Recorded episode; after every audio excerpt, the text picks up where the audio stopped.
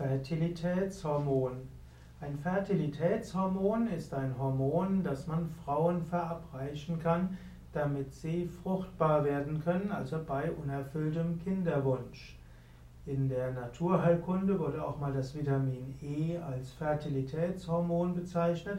Allerdings ist Vitamin E weder ein Hormon noch wirklich hilfreich bei Kinderwunsch. Aber es gibt zum Beispiel das Fertilitätshormon Corypholitropin Alpha, welches hilfreich sein soll, damit Frauen ja, letztlich fruchtbar werden können. Und so gibt es auch noch andere Fertilitätshormone.